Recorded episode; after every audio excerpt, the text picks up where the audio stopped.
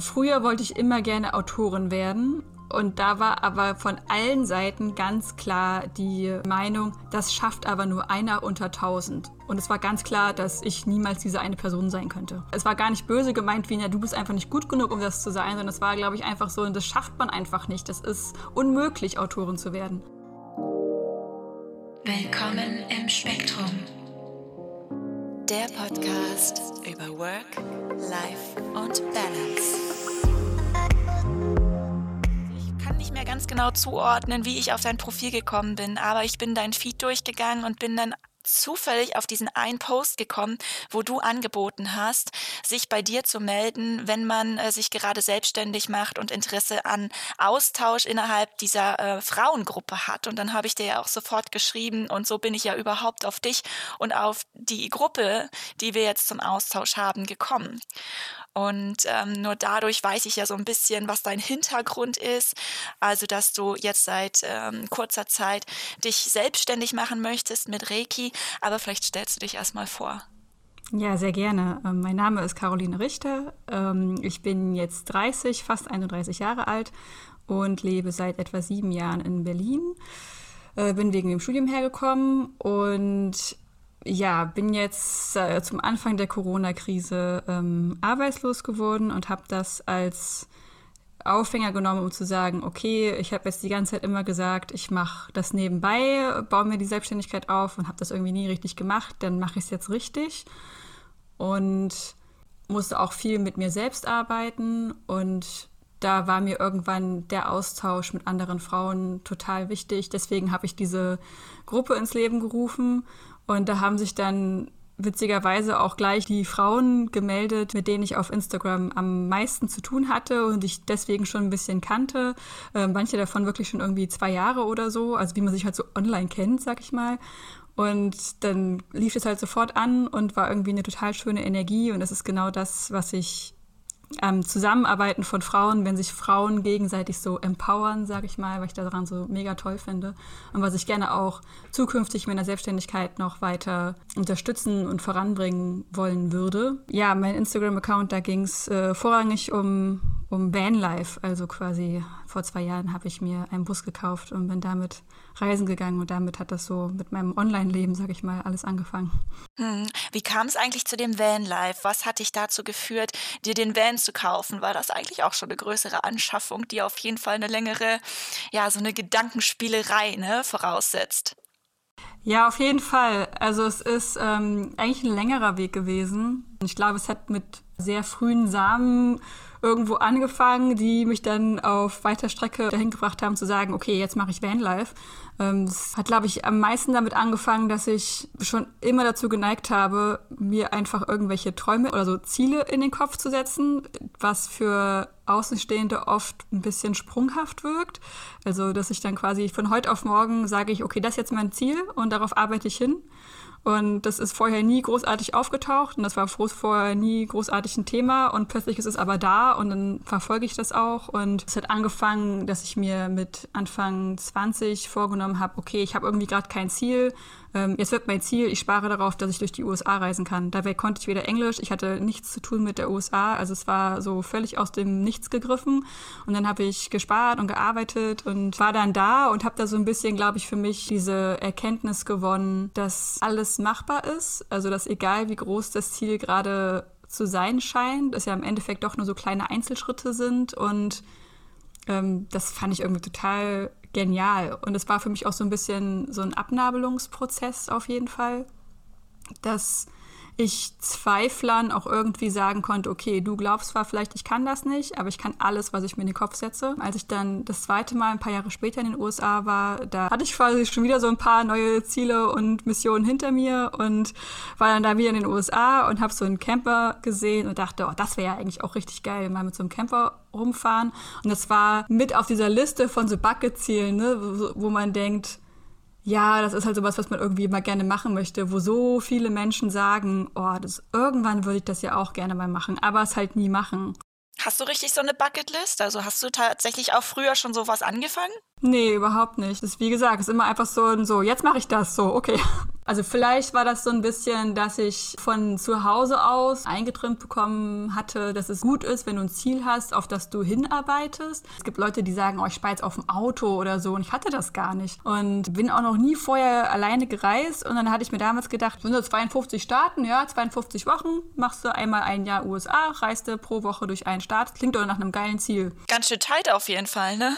Ja, auf jeden Fall. Also ich meine, ich wusste damals ja auch noch nicht mal, dass man nur ein drei Monate Visum kriegt und deswegen ist ja auch dann alles anders gekommen. Aber ähm, ja, das war dann einfach so festgelegt. Hat sich halt gut angefühlt, dass wir Leute sagen, ah ja, was willst du so machen, dann halt was sagen zu können. Vielleicht war das auch so ein bisschen, dass ich einen Traum für mich selber haben wollte. Also bei mir stand halt von vornherein fest, du gehst aufs Gymnasium, dann stand von vornherein fest, danach studierst du.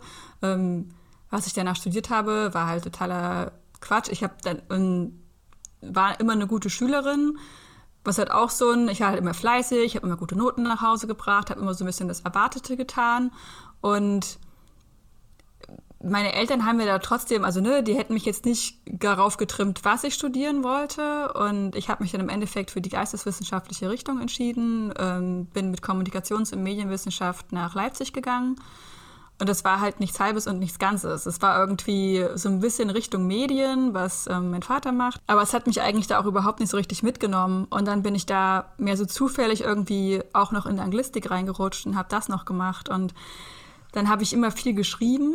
Früher wollte ich immer gerne Autorin werden. Und da war aber von allen Seiten ganz klar die Meinung, das schafft aber nur einer unter tausend. Und es war ganz klar, dass ich niemals diese eine Person sein könnte. Es war gar nicht böse gemeint, wie, ja, du bist einfach nicht gut genug, um das zu sein, sondern es war, glaube ich, einfach so, das schafft man einfach nicht. Das ist unmöglich, Autorin zu werden. Weil schon so desillusionierend, ne? Auf jeden Fall, auf jeden Fall. Deswegen bin ich vom Abi ehrlich gesagt losgegangen und habe gesagt, okay, ich weiß, ich kann gut schreiben. Was kann ich denn machen mit Schreiben, womit ich Geld verdiene und nicht als kleines Naivchen dastehe? Und dachte ich, okay, ich gehe in die Werbung was so das Schlimmste ist. Also ich habe niemals wirklich ernsthaft versucht, in die Werbung zu gehen. Und ich konnte das auch, glaube ich, überhaupt nicht, äh, weil das eigentlich gar nicht zu meinen persönlichen Werten passt. Aber es klang damals gut, weil es halt nach jemandem klang, der sich realistische Ziele setzt. Was war da so deine Erwartung? Also wenn du vorher schon, wenn du zu dem Zeitpunkt schon wusstest, okay, das passt eigentlich gar nicht zu mir, aber das ist so das Einzige, was mit meinen Fähigkeiten vereinbar ist und auch irgendwie in der Gesellschaft angesehen ist fühlt sich irgendwie so zwanghaft an. Ich glaube, ich habe das damals nicht so streng wahrgenommen, aber ja, auf jeden Fall. Das, das Studium, was ich damals hatte, ich habe Kommunikations- und Medienwissenschaft studiert und da hat man jedes Semester ein komplett anderes Thema gehabt. Ich kann über dieses Studium nicht so wahnsinnig viele positive Worte verlieren. Ähm, Hast du es zu Ende studiert? Ich habe es zu Ende studiert, habe da auch meinen Bachelor gemacht und habe dann auch noch einen Bachelor in Anglistik gemacht, was mir sehr viel mehr zugesagt hat und auch sehr viel mehr Spaß gemacht hat. Aber ja, was macht man mit Anglistik? Also das konnte ich ja dann überhaupt niemandem erklären, aber es hat halt Spaß gemacht. Und bei Kommunikationswissenschaft war damals mein Grund, okay, ich weiß noch nicht so genau wohin. Werbung klingt erstmal gut, wenn mich jemand fragt. Und da habe ich dann ja Einblicke in ganz viele Bereiche, also was ich eben auch Journalismus, Medienpädagogik, Mediengeschichte, Medienrecht, Buchwissenschaft, also alles wurde halt mal so ein bisschen angeschnitten, was halt im Endeffekt dir nichts bringt, weil du ja keinen tieferen Einblick bekommst. Also es hat mir schon geholfen, weil ich dann bei ganz vielen Sachen wusste, ja, okay, das will ich jetzt nicht gut, dass ich halt nicht noch mehr Zeit darin verschwendet habe, das auszuprobieren. Also du hast erstmal Schule fertig gemacht, hast dann äh, brav studiert und dann hast du quasi dir die Freiheit genommen, loszureisen. Genau, mhm. um direkt im Anschluss dann meinen Master zu machen. Da hatte ich schon große Diskussionen mit meinem Vater, der das überhaupt nicht verstehen konnte, sowas wie so eine Reise jetzt dazwischen zu schieben, ähm, weil das für ihn so war, mach doch erstmal das eine fertig. Und ich dachte halt, ich habe jetzt drei Monate Zeit. Wenn ich es jetzt nicht mache, ich mache es doch dann nicht nach dem Master, weil ich dann endlich arbeiten möchte. War das dann äh, für dich schwer, deine Eltern letztendlich oder dein Vater äh, im Speziellen doch zu überzeugen, ähm, zu sagen, hey, ich brauche das jetzt und ich nehme mir die Freiheit, das zu machen, äh, weil ich das brauche? Oder gab es dann da noch irgendwie Auseinandersetzungen wegen des Masterstudiums? Wegen der Reise, ja, wegen des Studiums an sich überhaupt nicht, aber wegen der Reise, das war äh, auf jeden Fall eine unserer heftigsten Auseinandersetzungen, die wir jemals hatten Da muss ich auch dazu sagen, meine Eltern sind ähm, getrennt, ähm, schon seit ich ungefähr fünf bin. Und dadurch hat mein Vater ziemlich viel von mir verpasst, wie ich aufgewachsen bin. Also ich glaube, er hatte damals halt einfach Sorge und Angst und dann diese große Reise und dann war ich so weit weg. Für mich war das ein totaler Schlüsselmoment eigentlich in meinem Leben, würde ich sagen, aber vor allem auch in der Beziehung zu ihm, dass ich ihn mehr als Mensch gesehen habe, der vielleicht auch mal im Streit was sagt, was nicht richtig und nicht gerechtfertigt ist und ihm von, von diesem Podest, auf das wir unsere Eltern ja häufig stellen, die Menschen, die sich gar nicht irren können und die mit allem richtig liegen, was sie sagen, konnte ich ihn da quasi runternehmen und ganz klar sagen, das ist meine Entscheidung und das mache ich jetzt. Ich würde behaupten, dass sich unsere Beziehung seitdem sehr stark verbessert hat. Aber deine Mutter war dann easy damit? Mm, ja, also meine Mutter hat mich, unterstützt mich eigentlich bei allem immer. Man hat natürlich auch ein bisschen Angst gehabt, von wegen, oh Gott, und das Kind und dann so weit weg und da kann man ja nicht einfach mal schnell hin und mal helfen und dann gleich so lange und im Endeffekt, was, wenn, ne, was ist, wenn dir was geklaut wird, was ist, wenn du vergewaltigt wirst? Und dachte ich, ja, all das kann mir in Deutschland genauso passieren. Also äh, nichts, was da eine Bedrohung für mich darstellt, stellt in Deutschland keine Bedrohung für mich dar.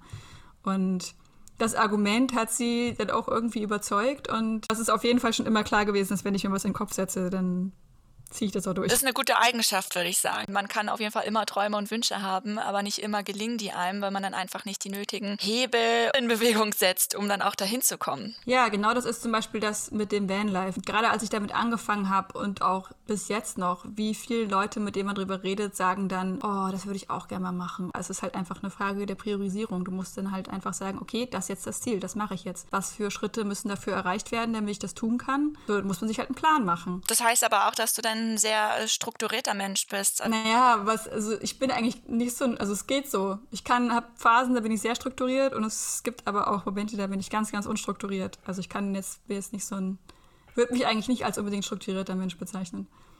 Aber ja, ich habe mir halt gedacht, das Jahr braucht halt Geld. Habe mir halt angeguckt, okay, wie viel Geld brauche ich, um mir so einen Bus zu kaufen? Wie viel Geld brauche ich im Monat zum Leben? Und das ist erstmal eine Ausgangslage, dass man sagt, okay, dann brauche ich erstmal, weiß ich nicht, 10.000 Euro. Und dann spare ich jetzt halt erstmal auf 10.000 Euro. Also brauchtest du wirklich 10.000 Euro? Naja, im Endeffekt ist die Reise ja nicht so gelungen, wie ich es mir gedacht habe. Aber ich hatte, als ich angefangen habe, ähm, mich nach dem Bus umzusehen, hatte ich 11.000 Euro, ja. Ja, okay. Wow, wie bitte geht das? Du bist auch so alt wie ich, oder? Kannst du mir irgendwie mal dein Geheimnis verraten, wie ich äh, zweimal 10.000 Euro spare von einem 450-Euro-Job?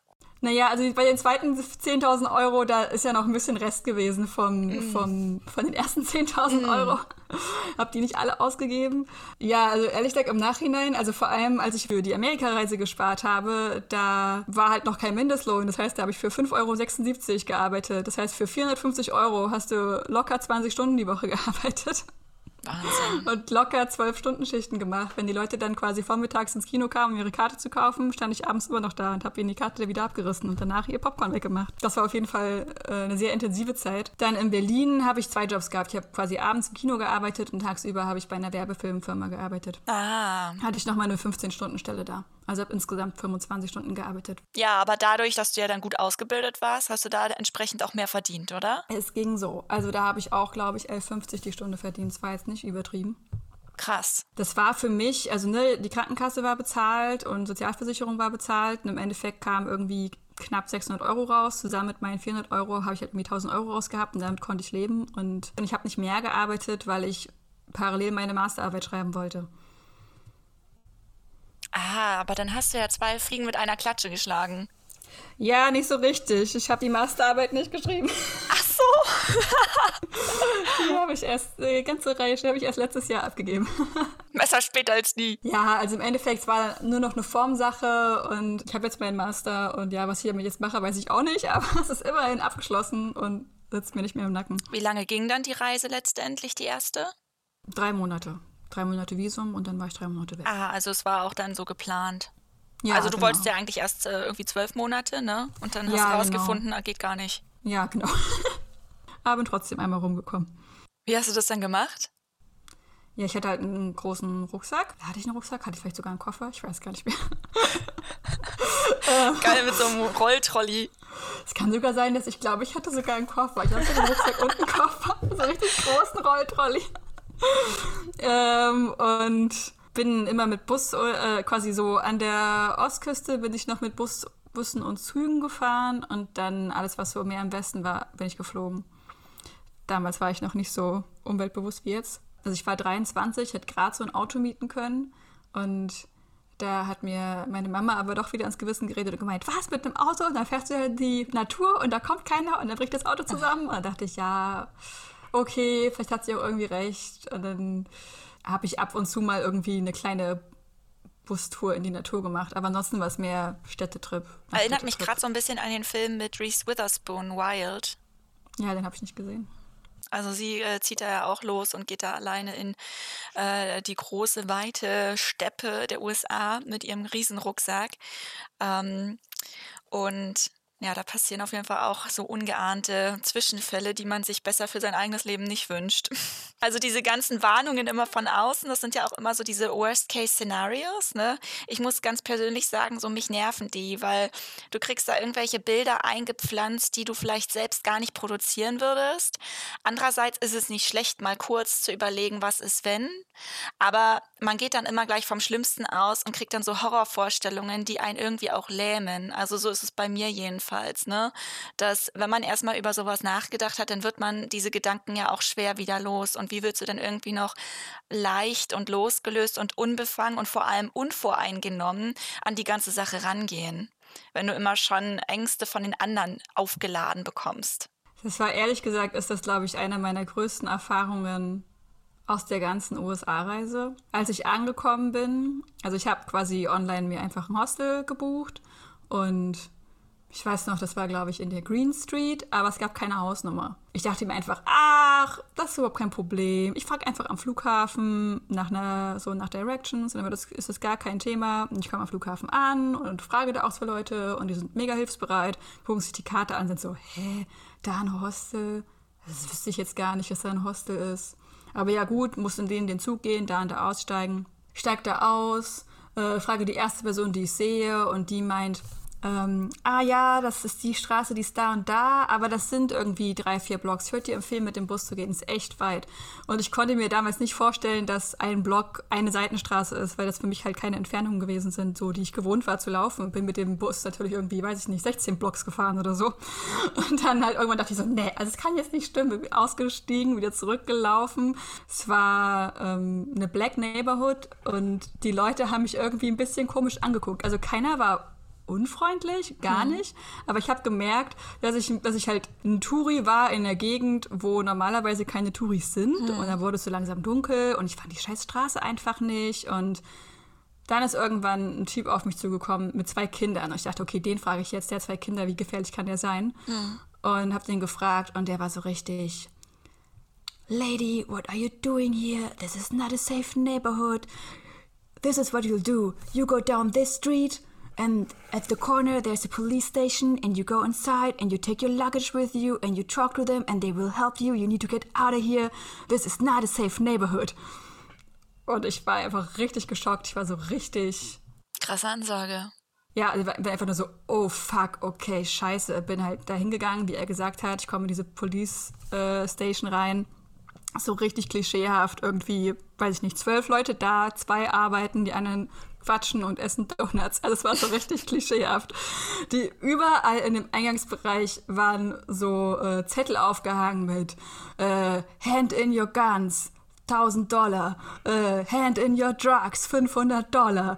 Und vor mir waren zwei Typen, ähm, die beide richtig hart mit der Polizei diskutiert haben. Und mein Englisch war damals noch nie so mega gut. Also so alles, was so verstehen war, wenn die so schnell gesprochen haben, habe ich das auch nicht immer alles so verstanden. Aber was ich verstanden habe, war halt einfach sowas wie, weiß ich nicht, hätten das Auto, von wegen wären bei ihm zu Hause eingestiegen, hätten das Auto geklaut und keine Ahnung, haben so richtig, so richtig mit der Polizei so angelegt. Und ich saß da einfach nur so dieses kleine kleine weiße Mädchen mit ihrem Riesenkoffer, das nicht wusste, wo sie hin sollte. Ich hatte kein Internet auf meinem Handy, ich konnte niemanden anrufen. Also es war so richtig die Albtraumvorstellung. Und dann gehe ich quasi zu dem Police Officer und sage so, ja, also mein Hostel, das gibt es scheinbar nicht. Und er hat mir so richtig ins Gesicht gelacht. Man hat so richtig gemerkt, wie er dachte, ja, ich habe hier echt andere Probleme. So, tut mir leid, wenn du dein Hotel nicht findest. Und dann bin ich halt so, wahrscheinlich habe ich auch für ihn geweint, ich weiß nicht mehr so genau. Und habe halt irgendwie gemeint, ja, wenn mir irgendwie helfen kann, dass ich nicht, ich habe kein Internet, ich wüsste nicht, wie ich mir quasi, wie ich jetzt was Neues finden sollte. Und dann er gemeint, ja, es gibt hier um die Ecke halt was. Und dann drehe ich mich halt um und gehe. Und er war voll so, was, wollen Sie da jetzt zu Fuß hinlaufen? Draußen war es schon dunkel.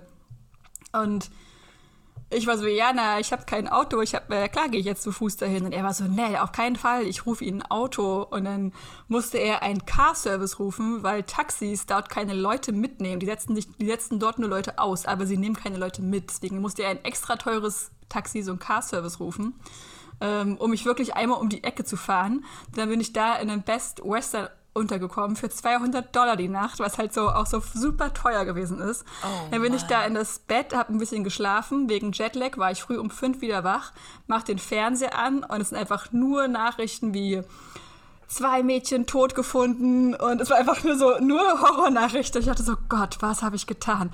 Warum habe ich gedacht, dass ich in der Lage bin, in die gefährlichste Stadt der Welt alleine zu gehen? So so, oh Gott, es war so richtig furchtbar. Und ich bin quasi einmal im Kreis gereist und dann am Ende wieder in New York angekommen. Und das Hotel, also dieses Hostel ganz am Anfang war in Brooklyn. Und danach bin ich halt nach Manhattan und habe mich auch die ganze erste Woche nur in Manhattan aufgehalten und ausschließlich in Manhattan und hatte dann halt am Ende noch ein bisschen Zeit in New York und dann dachte ich, okay, du musst jetzt einmal nach Brooklyn, um diese Angst abzuschütteln und dann bin ich wirklich so im absoluten Tageslicht irgendwo hingefahren, wo halt schon so, wo irgendwelche Guides und sowas sagen wie, also hier ist es super touristisch und dann bin ich da so eine Stunde rumgelaufen, hatte mega Schiss die ganze Zeit und bin einfach so schnell ich konnte wieder in den Zug und wieder zurückgefahren. Aber das war im Endeffekt halt eine krasse Lektion dafür, dass ich meiner Intuition trauen kann, weil hm. es ist nichts passiert. Es war, also es war alles okay. Ja. Die Leute haben ja auch im Endeffekt geholfen. Es war halt irgendwie wieder von außen haben Leute zu mir gesagt, boah, es ist jetzt total krass. Ja, vielleicht verkläre ich jetzt auch, aber für mich im Endeffekt ist halt die Lektion, die ich gerade über die letzten Jahre viel mehr auch wieder so mitnehme, dass ich meiner Intuition eben vertrauen kann, so wertvoll. Und ich glaube, dass es halt damals schon angefangen hat, dass ich da halt so einen krassen Dämpfer bekommen habe. Hat dich das dann auch nach der Reise noch eingeschränkt, jetzt bezüglich der Urteilskraft? Habe ich so ehrlich gesagt noch nicht drüber nachgedacht. Ich meine, ich habe dann schon, eine meiner Methoden war dann auf jeden Fall mit anderen Leuten zusammenzureisen, mich schnell an andere Leute irgendwie mit dran zu hängen, hm. nicht mehr so viel alleine zu reisen. Und als ich dann zurückgekommen bin, bin ich dann auch nach Berlin gezogen und habe ganz gezielt nach einer großen WG gesucht, mindestens hm. fünf Leute damals noch eigentlich so ein bisschen gedacht, wie ja, okay, ich möchte einfach was, etwas, was mir kleiner ist als fünf Leute, das fühlt sich fast zu eng an. Äh, die WGs, in denen ich vorher gewohnt hatte, waren auch fünf Leute. Dann, war ich drei Monate Hostelleben gewöhnt. Ich wollte unbedingt was Großes, aber vielleicht hat es auch damit was zu tun, hm. dass ich mich dann gleich wieder an Leute hängen wollte. Hm. Ist möglich. Jetzt würde ich gerne noch mal ein bisschen drauf zu sprechen kommen, wie sich das denn äh, so entwickelt hat. Du hast, äh, hast dann das äh, Masterstudium gemacht und äh, wolltest gerne ins Verlagswesen. Wie bist du denn da vorgegangen? Weil du hattest dir ja schon rausgesucht, was sind die Voraussetzungen. Dementsprechend hast du ja dein Masterstudium ausgewählt ne? und hast englische Literatur studiert. Ja. Und wie ging es dann weiter? Hast du dein Ziel erreicht? Ich glaube ja nicht. Spoiler Alert. Nein. äh, ich habe ehrlich gesagt auf halbem Weg schon entschieden, dass das doch nicht mein Weg ist. Auf dem halben Weg des Studiums, also des Masters? Ja, ja. Also ich glaube, die endgültige Entscheidung fiel eigentlich, während ich in dieser Werbefirma gearbeitet habe. Und für die Firma hatte ich, musste ich Kontakt zu ganz vielen großen ähm, Verlagshäusern aufnehmen. Hm. Und ich habe so richtig gemerkt, wie ich diese Seiten immer angeguckt habe. Und immer war unten natürlich auch irgendwie eine Jobkategorie. Und da bin ich immer draufgegangen und habe immer heimlich während der Arbeitszeit mir diese Stellenausschreibungen angeguckt. Aber es war dann auch einfach nicht, also es hat mich auch einfach nicht mehr so richtig gereizt. Und es war dann auch so dieses Lektorieren, äh, war ja irgendwie dann, also so richtig viel Spaß macht mir das äh, Lesen von anderen Manuskripten und da die Fehler anstreichen auch nur bis zu einem gewissen Grad. Und es mhm. war auch irgendwie, ich sag jetzt mal, wie so eine Tür mit sieben Siegeln. Also ich habe irgendwie nicht gesehen, wie man da reinkommt und dann da auch irgendwie ein Volontariat zu machen. Es kam ja alles auch so elitär vor und ich habe dann richtig gemerkt, wie das eigentlich nicht so richtig mit meinen Werten mehr übereinging. Wenn ich so im Nachhinein so drüber nachdenke, glaube ich, dass ich nie wirklich daran geglaubt habe, im Verlagswesen zu arbeiten. Dass das immer irgendwie ein schöner Traum gewesen ist, aber dass ich es halt also ich nie wirklich daran geglaubt habe. Ich habe mich nie wirklich da gesehen. Deswegen war das dann wahrscheinlich auch nicht so eine richtige Ernüchterung. Ich habe dann einfach, also die Ernüchterung hatte ich eher in Leipzig bei den Bachelorstudiengängen. Und dann im Master, den habe ich einfach gemacht, weil mir das, ja, weil es mir Spaß gemacht hat. Und dann war ich halt ein Jahr in Berlin und dann ist der, ne, du kommst halt auch nach Berlin, ist ja auch nochmal eine neue Welt, hast du auch nochmal viel Spaß. Dann bin ich ja für ein Jahr nach Paris gegangen. Also da war auch einfach wieder eine neue Realität, an die ich mich gewöhnen musste. Und mhm. da war mir viel wichtiger, auch wieder diese Erfahrung mitzunehmen, ein Leben in einem neuen Land aufzubauen, eine neue Sprache zu lernen, als darüber nachzudenken, okay, wohin führt mich mein Studium eigentlich? Also es wird vielleicht irgendwann gut sein, wenn du irgendwo arbeitest, weil du einen Master hast, mehr bezahlt wirst. Aber grundsätzlich ist mir bis, bis heute unklar, wo ich arbeiten sollte mit einem Master in englischer Literatur. Man, also man lernt ja viele Soft Skills. Ich möchte die Zeit nicht missen. Ich habe wirklich sehr viel gelernt. Aber der Abschluss an sich, äh, das Wissen, was ich da, also das rein inhaltliche Wissen, kann ich nur sehr begrenzt anwenden. Hm, ja, das kann ich irgendwie nachvollziehen. Also allein die Entwicklung, die Zeit, die du ja während ähm, des Studiums investiert hast, um dich selbst so zu erforschen oder ja. Erfahrungen und Erlebnisse zu haben, die haben dich ja allein schon bereichert. Ne? Deswegen, ich stimme dir da auf jeden Fall zu, das war ja nicht für nichts. W wann kam so die Paris-Idee? Weil nochmal noch so ein Jahr nach Paris zu gehen, ist auf jeden Fall auch ein bisschen ungewöhnlich. Ja, das war auch wieder so eine Idee wie die Amerika-Idee. ich hatte damals ein kleines Verhältnis mit einem Franzosen und dachte danach, ich hatte davor nicht so viel mit Französisch zu tun, weil ich Russisch in der Schule hatte und äh, habe einfach so, also hab dann aber durch ihn das erste Mal den Gedanken gehabt, ach, deswegen sagen Leute immer, dass Französisch so schön ist. Es klingt ja wirklich voll schön. Und dann ja, kam halt die Zeit, in der man sich auf ein Auslandssemester bewerben sollte. Und ich habe mich halt nach England beworben, aber ich wollte nur ein halbes Jahr weg sein, weil ich habe ja schon fünf Jahre für meine zwei Bachelor gebraucht und ich wollte jetzt nicht übermäßig überziehen mit dem Master noch. Aber in England haben sie ja Trimester, deswegen sind ganz viele Unis rausgefallen. Und dann hatte ich im Endeffekt die Wahl zwischen London, wo alle hinwollen, und so eine walisische Dorfuni, wo ich gar nicht hin wollte. Und dann haben sie mich in London nicht genommen. Dann haben quasi die Mail gesteckt, sorry, London geht nicht. Und dann kam zwei Tage später eine E-Mail mit, hallo an alle, die noch einen Platz suchen. Wir haben noch Restplätze in Island, Paris und weiß ich nicht, noch was Drittes. Und dann bin ich halt nach Paris gegangen. Mhm. Das heißt, du hast dann da aber auch einfach nur studiert oder hast du da irgendwie auch gearbeitet?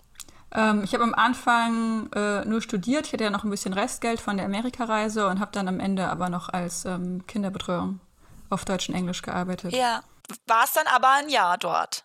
Ich war, habe dann noch ein Semester verlängert, genau, weil es mir einfach extrem gut gefallen hat und es hat ein bisschen gedauert, aber bin absolut verliebt in Paris nach wie vor. Seitdem nicht mehr da gewesen, aber also ich komme jedes Mal ins Schwärmen, wenn es nur im entferntesten um Paris geht. Also ich weiß auch nicht so richtig, was das ausgelöst hat, dass ich gesagt habe, ich mache jetzt einfach lauter, also ich verwirkliche jetzt einfach lauter so Sachen, von denen ich eigentlich gedacht habe, dass das gar nicht geht. Mhm.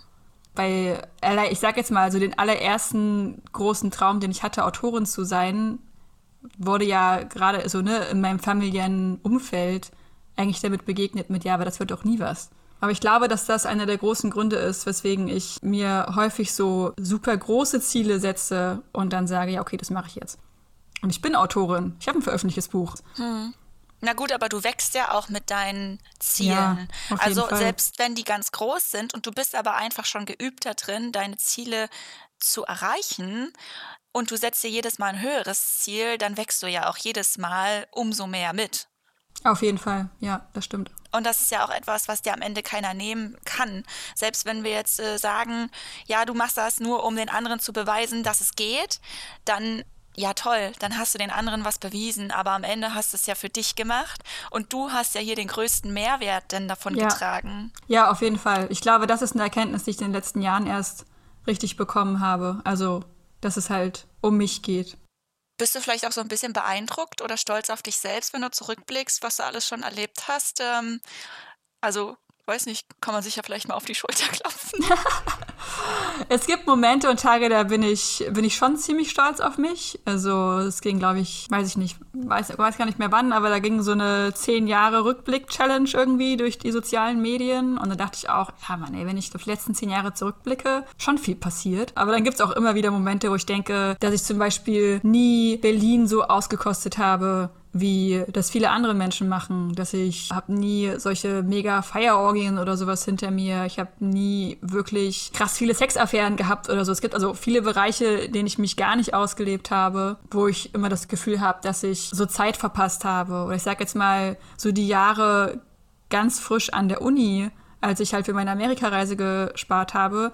Ja, da habe ich studiert ich habe geschrieben, ich hing super viel von meinem Laptop und habe da mit Leuten virtuell über Foren und Skype gesprochen und hing ansonsten im Kino und habe gearbeitet. Ich habe in Leipzig kenne ich mich so wenig aus, ich habe so wenig da erkundet. Na, fehlt es dir denn heutzutage? Also würdest du sagen, das, was du damals nicht äh, ausgekostet hast, wie zum Beispiel großes soziales Umfeld oder so, dass das heute ein Defizit bei dir darstellt? Also inzwischen geht's. Aber hättest du mich letztes Jahr gefragt, auf jeden Fall. Okay. Also, weil, guck mal, du, ich bin aus Leipzig weggegangen, drei Monate in die USA. Danach sind erstmal super viele andere Leute sowieso auch vom Studium weg. Und dann waren eigentlich, also fast alle meine Kontakte aus Leipzig, habe ich keine Kontakte mehr. Dann bin ich nach Berlin gegangen. Dann war ich ein Jahr wieder in Paris. Da wieder alle Kontakte. Weißt du, komme ich wieder zurück nach Berlin, muss wieder von vorne anfangen. Die Kontakte, die ich in Paris aufgebaut habe, ja, also man schreibt sich vielleicht einmal im halben Jahr oder so, aber das sind keine Freundschaften, die dir regelmäßig viel geben. Hm. Dann war ich zwei Jahre oder was wieder in Berlin und dann sind wir, haben wir wieder alles gekündigt, alles aufgegeben, Jobs gekündigt, sind mit dem Bus los, dann mussten wir wieder zurück nach Berlin, mussten wieder von vorne anfangen. Wie lange wart ihr in dem Bus unterwegs? Also geplant waren zwei Jahre ungefähr, aber am Ende war es ja ungefähr ein halbes Jahr. Ja. Das ist so ein bisschen wie, äh, ich gehe ein Jahr in die USA. Oh nein, doch nur drei Monate. Aber vielleicht braucht es auch gar nicht so viel Zeit. Ne? Also manche gehen ja dann schon irgendwie ein oder anderthalb Jahre äh, mit dem Bus los, um halt wirklich viel zu erkunden. Habt ihr das Gefühl, ihr habt alles gesehen, was ihr sehen wolltet oder musstet ihr unerwartet abbrechen? Nee, wir mussten unerwartet abbrechen. Also es ging so viel schief. War überhaupt nicht die Reise, auf die wir uns vorbereitet haben. Es ist eigentlich so ein, ein schönes Exempel für, du bereitest ganz viele Jahre etwas vor für einen Traum, der halt im Endeffekt überhaupt nicht so wird, wie du ihn dir ausgemalt hast. Ja, muss dann halt am Ende auch damit dann zurechtkommen. Hm. Es ging damit los, dass ich ein paar Monate vor der Reise war ich bei einer Ärztin, weil ich so allgemeine Unwohlsein Beschwerden hatte und bei mir ähm, eine Schilddrüsen Autoimmunerkrankung festgestellt wurde. Und die hat dann super umfangreiche Tests mit mir gemacht und dann sollte ich halt meine äh, Ernährung komplett umstellen und ganz, ganz viele Nahrungsergänzungsmittel nehmen, um halt meine Blutwerte wieder auf Vordermann zu bringen. Und am Ende hätte ich irgendwie 19 Tabletten am Tag nehmen sollen und Gott. also habe mich davor weniger krank gefühlt als danach, weil mhm. wenn du halt an jeden Tag diesen ganzen Tablettenhaufen siehst, den du zu dir nehmen sollst, dann habe ich den halt erstmal auf Vorrat gekauft für wenigstens bis Weihnachten, wenigstens für ein halbes Jahr und habe dafür 2000 Euro ausgegeben, was natürlich alles von der Reisekasse wegging, was man sich halt irgendwie zusammengespart hat. Bekommst du es nicht von der Krankenkasse zurück? Nee, weil es Nahrungsergänzungsmittel sind. Waren keine, Unfassbar, ey. sind keine, keine Medikamente gewesen. Ja, dann bin ich losgefahren und äh, mein Freund, ähm, mit dem ich diese ganze Reise geplant habe, der hat eine Radtour gemacht nebenbei. Wir haben quasi uns vorgenommen, er macht seine Radtour, ich mache die Bustour damit auch der Hund mitfahren kann. Auch wieder so eine spontane Entscheidung, einen Hund zu adoptieren. Aber die Strecke habt ihr gemeinsam, also die, ihr hattet die gleiche Route.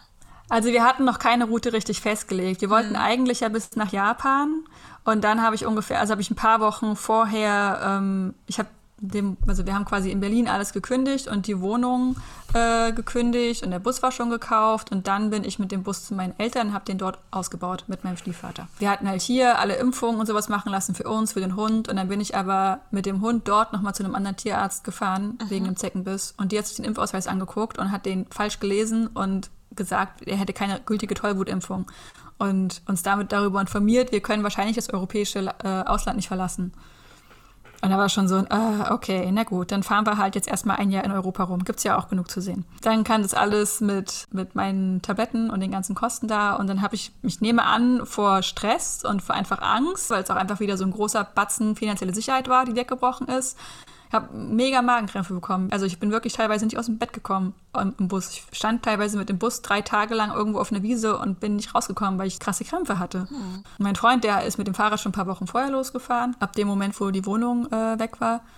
Und war dann schon ein bisschen unterwegs, ist dann zu mir gekommen, weil ich dann, weil ich dann mit der Ärztin telefoniert habe und die gemeint hat, also wenn es so schlecht geht, müssen sie eine Magenspiegelung machen.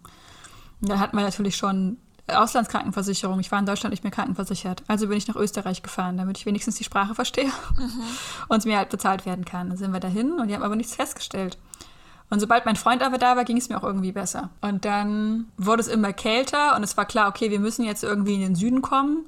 Also entweder nach Italien, nach Griechenland oder nach Spanien. Und dann habe ich nebenbei haben wir uns beide sehr viel mit so Personal Development beschäftigt und halt auch Zielsetzungen, wohin soll unser Leben so gehen. Und da ist mir energetisches Heilen einfach so in den Sinn gekommen. Und ich habe hm. einfach dann, also hatte da vorher ein paar Berührungspunkte mit und fand das so faszinierend und fand die Vorstellung, quasi einen Menschen zu berühren, zu wissen, was ihm fehlt und das auch irgendwie auflösen zu können, total faszinierend.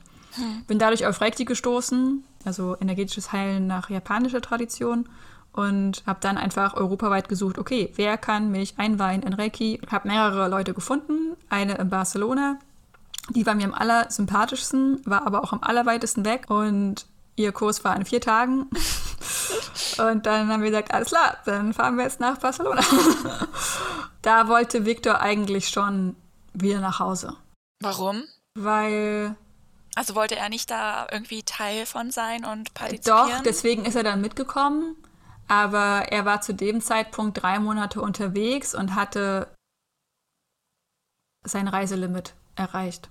Ach so, also er wollte dann mit dem Fahrrad nicht mehr weiterfahren. Ich glaube, es ging einfach ein bisschen um, also das Fahrrad war auch ein Punkt, weil das dann die ganze Zeit kaputt gegangen ist und dann mhm. am Ende auch so kaputt gegangen ist, dass er den, den Gepäckträger nicht mehr reparieren konnte und so. Also das war mhm. auch schon auf jeden Fall eine Hürde.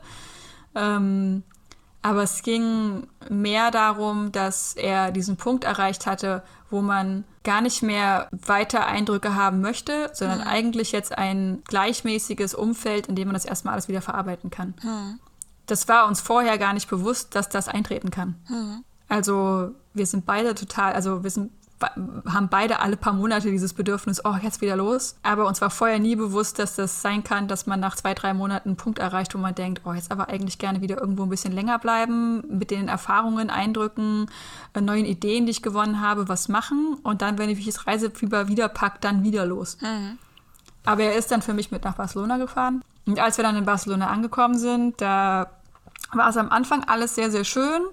Und dann wurde November, wir haben schon mit dem Gedanken gespielt, wir bleiben in Barcelona und überwintern dort, weil wir auch schnell Anschluss gefunden haben an andere Leute, andere Camper. Und dann hat es angefangen, nur noch zu regnen. Äh, es war nur noch nass, nur noch kalt. Wir haben keine, wir haben keine äh, Standheizung im Bus. Ähm, dann hat unser Hund äh, eine Notoperation gebraucht. Das hat quasi unsere restlichen Geldreserven komplett erschöpft. Dann haben wir Schimmel im Bus gefunden. Dann habe ich von meiner Uni den Brief bekommen, dass ich doch meine Masterarbeit nach einigem Hin und Her, was da so rechtlich gelaufen ist, weil es schon so lange her war, ähm, doch noch schreiben durfte. Und dann war das so ein, okay, wir können jetzt entweder den super harten Weg machen und hier bleiben und dann irgendwie früher gucken, wie wir weiterreisen können. Wie weiß ich nicht, einen Job suchen, eine Unterkunft suchen, wo man den Bus trocken stellen kann. Oder wir fahren halt wieder nach Hause. Wie lange ging da dein Kurs? Also ihr seid ja hingefahren, ähm, weil der Kurs irgendwie, nachdem du es herausgefunden hast, dass dort diese Meisterin, diesen, äh, also sagt man Reiki-Meisterin? Ja, ja. Okay, dass äh, diese Reiki-Meisterin den Kurs geben wird, hingefahren und war dann auch noch rechtzeitig da, ne? Ja. Und wie lange ging der? Also du wusstest wahrscheinlich vorher schon, was dich erwarten wird? Nee, nicht so richtig. Also der Kurs ist, also die Einweihung, es gibt, es gibt ähm, drei beziehungsweise vier, je nachdem wie man sieht, gerade äh, im Reiki, die halt so ein bisschen darüber entscheiden, wie viel man fähig ist zu tun. Und die Einweihung in diese Grade ist relativ schnell. Also es ist also quasi die Einweihung in den ersten und, in den zweiten dauert jeweils zwei Tage. Also es, ist, es geht relativ schnell. Dann mhm. quasi die Ausbildung zum Meister, die sollte möglichst wenigstens ein Jahr dauern ähm, damit man halt viel Erfahrung sammelt, auch, ähm, also quasi als Meister, wenn du den Meistergrad hast, kannst du auch andere Leute wieder in Reiki einweihen. Aber damit du das auch wirklich gut machst, musst du relativ vielen Einweihungen auch erstmal beiwohnen. Du musst selber eine Erfahrung mit der Energie gemacht haben, selber eine ganze Reihe von Leuten behandelt haben, damit du halt mit der Energie irgendwie, weiß ich nicht, damit du weißt, wie du damit umgehst, damit du das, was du spürst, richtig einordnen kannst. Mhm. Aber das Seminar an sich ging jetzt erstmal nur ein Wochenende. Mhm. Wie viel hat es gekostet, wenn ich fragen darf? Äh, 150 Euro. Oh, das ist überschaubar, oder? Ja, auf jeden Fall. Aber das ist also der erste Grad in Reiki äh, kostet nie mehr, also selten mehr. Ja. Na, was, was ich daran ja interessant finde, ah, vielleicht fangen wir mit der Heilpraktikergeschichte an. Okay, ja. Diese Magenkrämpfe haben sich dazu veranlasst, konkret Maßnahmen irgendwie dagegen zu recherchieren. Parallel habt ihr euch ja sowieso schon über äh, Persönlichkeitsentwicklung informiert, aber ihr seid ja anscheinend oder du bist ja anscheinend halt auf Reiki gekommen. Also, dass das so ein bisschen vielleicht der Auslöser war, dich damit zu beschäftigen oder steckt da noch viel früher was dahinter? Ja, auf jeden Fall. Also so die aller, das allererste Mal, dass ich mit sowas so richtig in Kontakt bekommen bin, also mit was, was ich mir nicht erklären kann, mhm. ähm, war, als ich von meiner USA-Reise wieder gekommen bin und ich wusste, wohin ich gehen sollte, ob ich nach, wirklich nach Berlin sollte oder nicht. Weil ich war mir so unsicher, ob das die richtige Entscheidung ist, jetzt nach Berlin zu gehen, einfach nur was zu machen, halt englische Literatur zu studieren, wo ich mir damals schon dachte, naja, keine Ahnung, was ich damit mal arbeiten würde. Und dann hat mich meine Mutter zu ihrer Heilpraktikerin geschickt. Meine Mutter geht schon seit vielen Jahren zur Heilpraktikerin, weil sie ähm, an MS erkrankt ist. Mhm. Also es geht ja in der Arbeit mit einem Heilpraktiker auch viel um, was aufgestaute Emotionen körperlich bei dir anrichten können, sage ich mal. Also wie sich das äußern kann oder wie du zum Beispiel körperliche Krankheitserscheinungen lösen kannst, indem du lernst, mit deinen Emotionen umzugehen oder indem du lernst, Blockaden aus der Vergangenheit aufzulösen. Dass wenn du Probleme mit den Nieren hast, du vielleicht an irgendwas immer festhältst oder so, dass da einfach so bestimmte Korrelationen vorhanden sind. Kann man hier schon von Psychosomatik sprechen? Ja, auf jeden Fall. Mhm. Ähm, ich kannte die Heilpraktikerin schon, weil das für meine Mutter wie eine Vertraute ist. Mhm. Auch, also geht jeden Monat hin.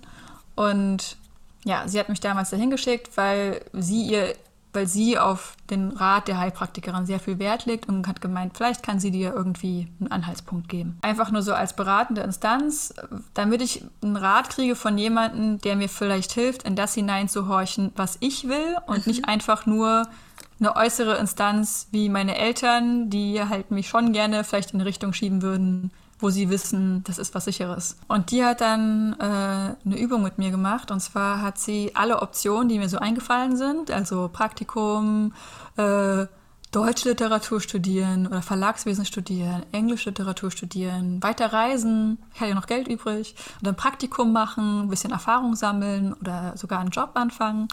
Das hat sie alles auf einzelne kleine Lose geschrieben und im Kreis auf den Boden gelegt und dann gesagt, also so, dass ich es nicht sehen konnte, was draufsteht. Und dann gesagt, ich soll mich drüber stellen und sagen, was ich spüre. Und ich dachte, hä? Also so habe ich es überhaupt nicht verstanden. Ich dachte so, das macht irgendwie überhaupt kein, also so, als das wird sich auch nicht ändern. Und ich weiß ja auch gar nicht, was draufsteht. Und dann meint sie, ja, aber dein Unterbewusstsein, das wird dir quasi eine Antwort geben. Und ich dachte mir so, hä, wie soll mein Unterbewusstsein wissen, was draufsteht, wenn ich nicht weiß, was draufsteht? Das macht überhaupt keinen Sinn ich war dem damals schon irgendwie offen. Also es war nicht so, dass ich geglaubt habe, die erzählt mir jetzt hier was vom Schwein. Hm. Aber äh, ja, so richtig habe ich halt selber, also ich habe halt nicht gedacht, dass ich sowas zum Beispiel kann. Hm. Ähm, ist ja sowas, was sie kann, aber nicht, dass ich sowas kann. Okay, also du warst aufgeschlossen, aber jetzt nicht unbedingt überzeugt, dass, ja, genau. äh, dass genau. das was bringt. Ja, genau. Und dann habe ich mich auf diese Zettel gestellt und habe mich bei jedem fundamental anders gefühlt. Oh, krass. Also es war wirklich, ich habe bei dem einen habe ich gedacht, oh Gott, ich muss hier ganz schnell weg. Beim nächsten musste ich lachen, beim nächsten habe ich Bauchschmerzen bekommen. Also es war bei jedem ein komplett fundamentales anderes Gefühl. Stark. Und ich mache die Übung heute noch. Also wenn ich mich bei Sachen nicht entscheiden kann, lege ich mir Zettel auf den Boden und stelle mich drüber. Mhm. Oder habe den Zettel in der Hand und gucke, wie ich mich fühle. Da war quasi das Los, geh nach Berlin und studiere Englisch Literatur. Und sie war, meinte auch sowas wie, geh nach Hause, besprich das mit niemandem, lass es einfach nachsacken und guck, ob es sich richtig anfühlt. Hm. Und es hat sich halt richtig angefühlt vom Anfang an. Und es war quasi der Moment, als ich nach Berlin gegangen bin, hat alles auch so super funktioniert. Ich bin nach Berlin gegangen, habe nach zwei Castings eine WG gefunden. Also die Wohnungssuche war innerhalb von vier Tagen fertig. Ich habe den Studiengang innerhalb von Wochen zugesagt bekommen. Also es ging alles wie am Schnürchen und auch mein ganzes Leben und die ganzen neuen Ziele und so. Es hat sich alles so gedreht und gefügt, seit ich nach Berlin gegangen bin. Das war halt wirklich so ein, da hat mein Unterbewusstsein entschieden und ich bin dem nachgegangen und es hat ja, mein ganzes Leben verändert und aber auch zum Guten hin verändert. Kannst du das irgendwie erklären, ähm, wie das sein kann, dass das sich dann so einfach gefügt hat? Also du sagst zwar, das Unterbewusstsein wird hier adressiert, aber warum bin ich dann an der Oberfläche meines Unterbewusstseins, also wenn ich bewusst bin, warum bin ich dann so unentschlossen und kann mich nicht entscheiden? Aber anscheinend weiß mein Unterbewusstsein sowieso schon, was, äh, was los ist. Warum kann man das so trennen? Ich glaube, das ist genau dieses Thema der Intuition. Es ist halt dieses, dass man sich selbst nicht vertraut, dass das, was man als erste Reaktion oder was einem einfach zusagt, dass das auch das Richtige ist. So viele Entscheidungen, die wir treffen, sind immer von so einem Abwägen von Plus und Minus verbunden, weil man halt nicht die falsche Entscheidung treffen möchte dass wir nicht mehr wirklich dazu geneigt sind, halt einfach das zu machen, was zum Beispiel Spaß macht oder das zu machen, worauf man halt in dem Moment Bock hat. Mhm die stärkste Lektion aus dem Ganzen, also auch das, was ich am allermeisten, was die stärkste Lektion ist von den Patienten, die ich behandle mit Reiki, ist die Erkenntnis, dass man sich selbst vertrauen kann. Mhm.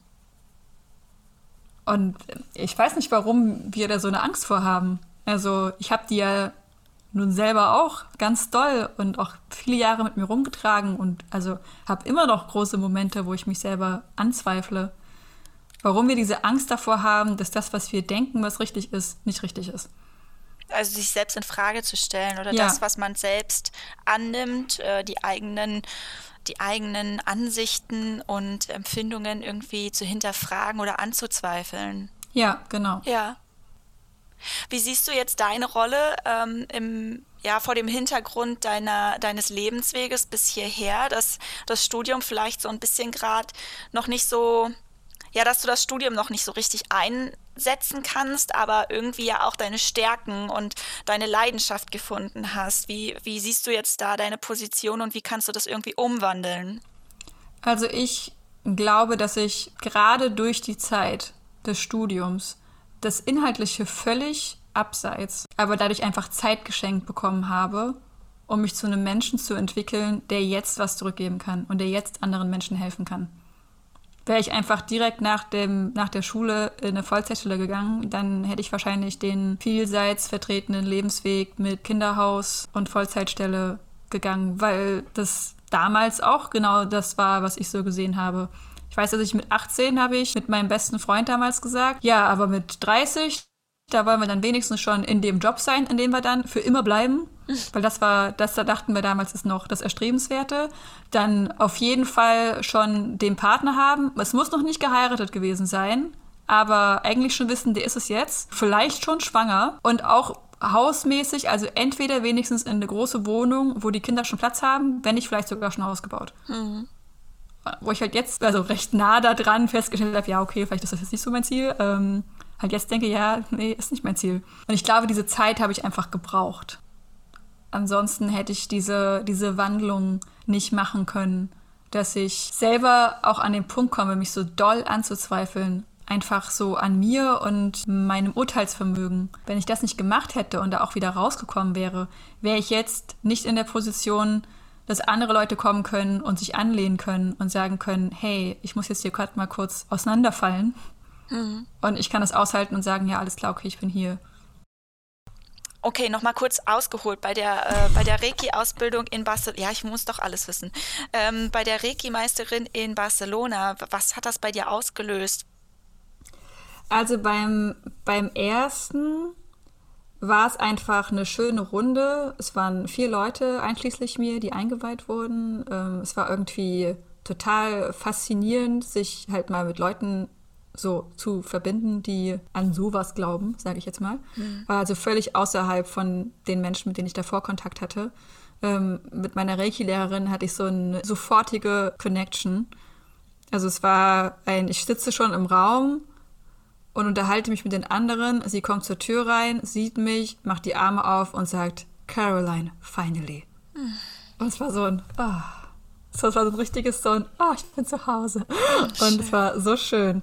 Und ähm, bei der ersten Einweihung habe ich, kann ich mich selber an gar nicht so viele starke Emotionen erinnern. Also, dass meine Hände sehr heiß geworden sind, das ja, ähm, aber nicht nicht an so distinktive Sachen. Aber quasi, als wir uns gegenseitig behandelt haben, das war irgendwie doch schon, weiß ich nicht, dass man so die Hitze spürt. Und danach habe ich mich einfach sehr energieaufgeladen gefühlt. Also ich bin schon jemand, gerade durch die Schilddrüsenprobleme, der auch häufig mit so Erschöpfung und sowas zu zu kämpfen hat. Danach bin ich halt zu meinem Freund und dem Hund gefahren und wir haben so am Rand von Barcelona gewohnt, wo das schon so ein bisschen bergig geht. Da sind wir spazieren gegangen und mein Freund zeigt halt in Straße XY, da geht es den Berg hoch und er sagt, wollen wir noch da lang gehen? Und normalerweise hätte ich gewusst, hätte ich gesagt so, uh, da noch Berg hoch. Uh. Und ich war einfach so, ja klar, kein Problem. Und war einfach so, so energiegeladen. Das hat mich total geschockt, muss ich sagen.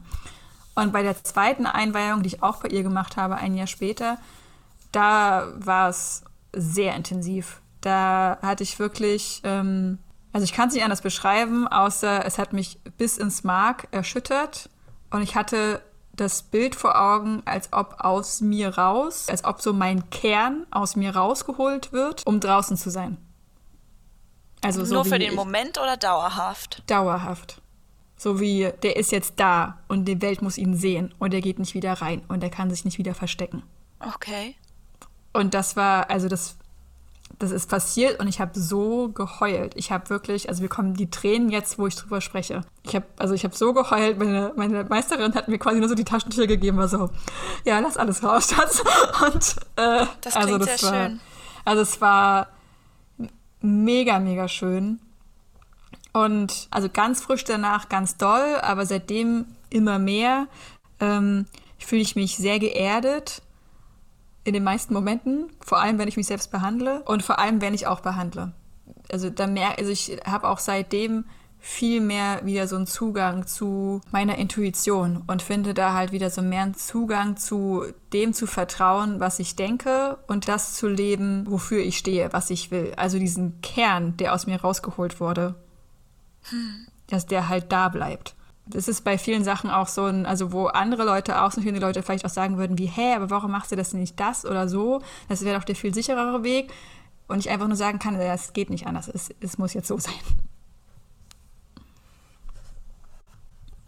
Hast du gerade ein aktuelles Projekt, äh, vielleicht auch in Bezug auf das, ähm, auf das Schreiben? Oder ist gerade dein Pro größte Projekt das Reiki und die Selbstständigkeit? Nee, ich mache jetzt gerade ähm, NaNoWriMo mit. Ah, also du schreibst ganz aktiv diesen Monat. Ja, genau. Also es ist auch diesen Monat, eigentlich kommt es gerade an einem total unpassenden Zeitpunkt, ähm, weil ich ja eigentlich jetzt gerne alle Zeit und Energie und so in dieses, in diese Selbstständigkeit stecken möchte. Aber es gibt halt einmal im Jahr, immer im November, dieses Online-Schreibprojekt, der National Novel Writing Month, wo es darum geht, 50.000 Wörter im Monat zu schreiben. Das sind 1600 Wörter am Tag im Schnitt. Und ja, das da will ich, das kann ich mir halt nicht nehmen lassen. Das mache ich halt schon seit super vielen Jahren mit. Also ich bin, also seit zehn Jahren oder so mache ich damit. Und äh, letztes Jahr habe ich das erste Mal seit vielen Jahren wieder gewonnen. Also habe die 50.000 Wörter geschafft.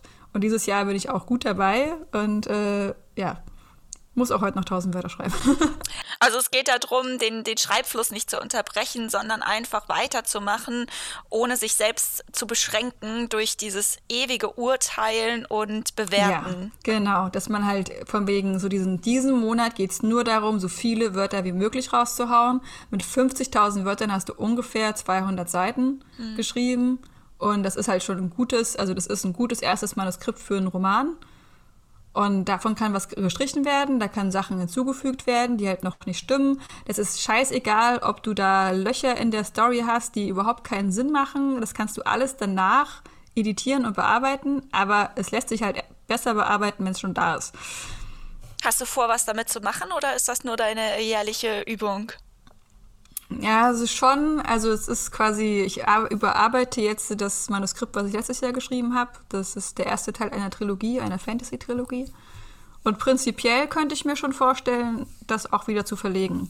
Und das Gute ist halt, dadurch, dass ich schon ein Buch verlegt habe, auch wenn das prinzipiell in meinem Freundeskreis passiert ist, hat mir das so die Angst genommen, dass es gar nicht mehr geht. Hm. Oh. Gibt es noch irgendwas, was du loswerden willst? Ähm, auf Anhieb glaube ich nicht. Ist alles gesagt. Ja, war jetzt auch ganz schön. Haben wir, haben wir jetzt auch wieder zweieinhalb Stunden gesprochen? Ja.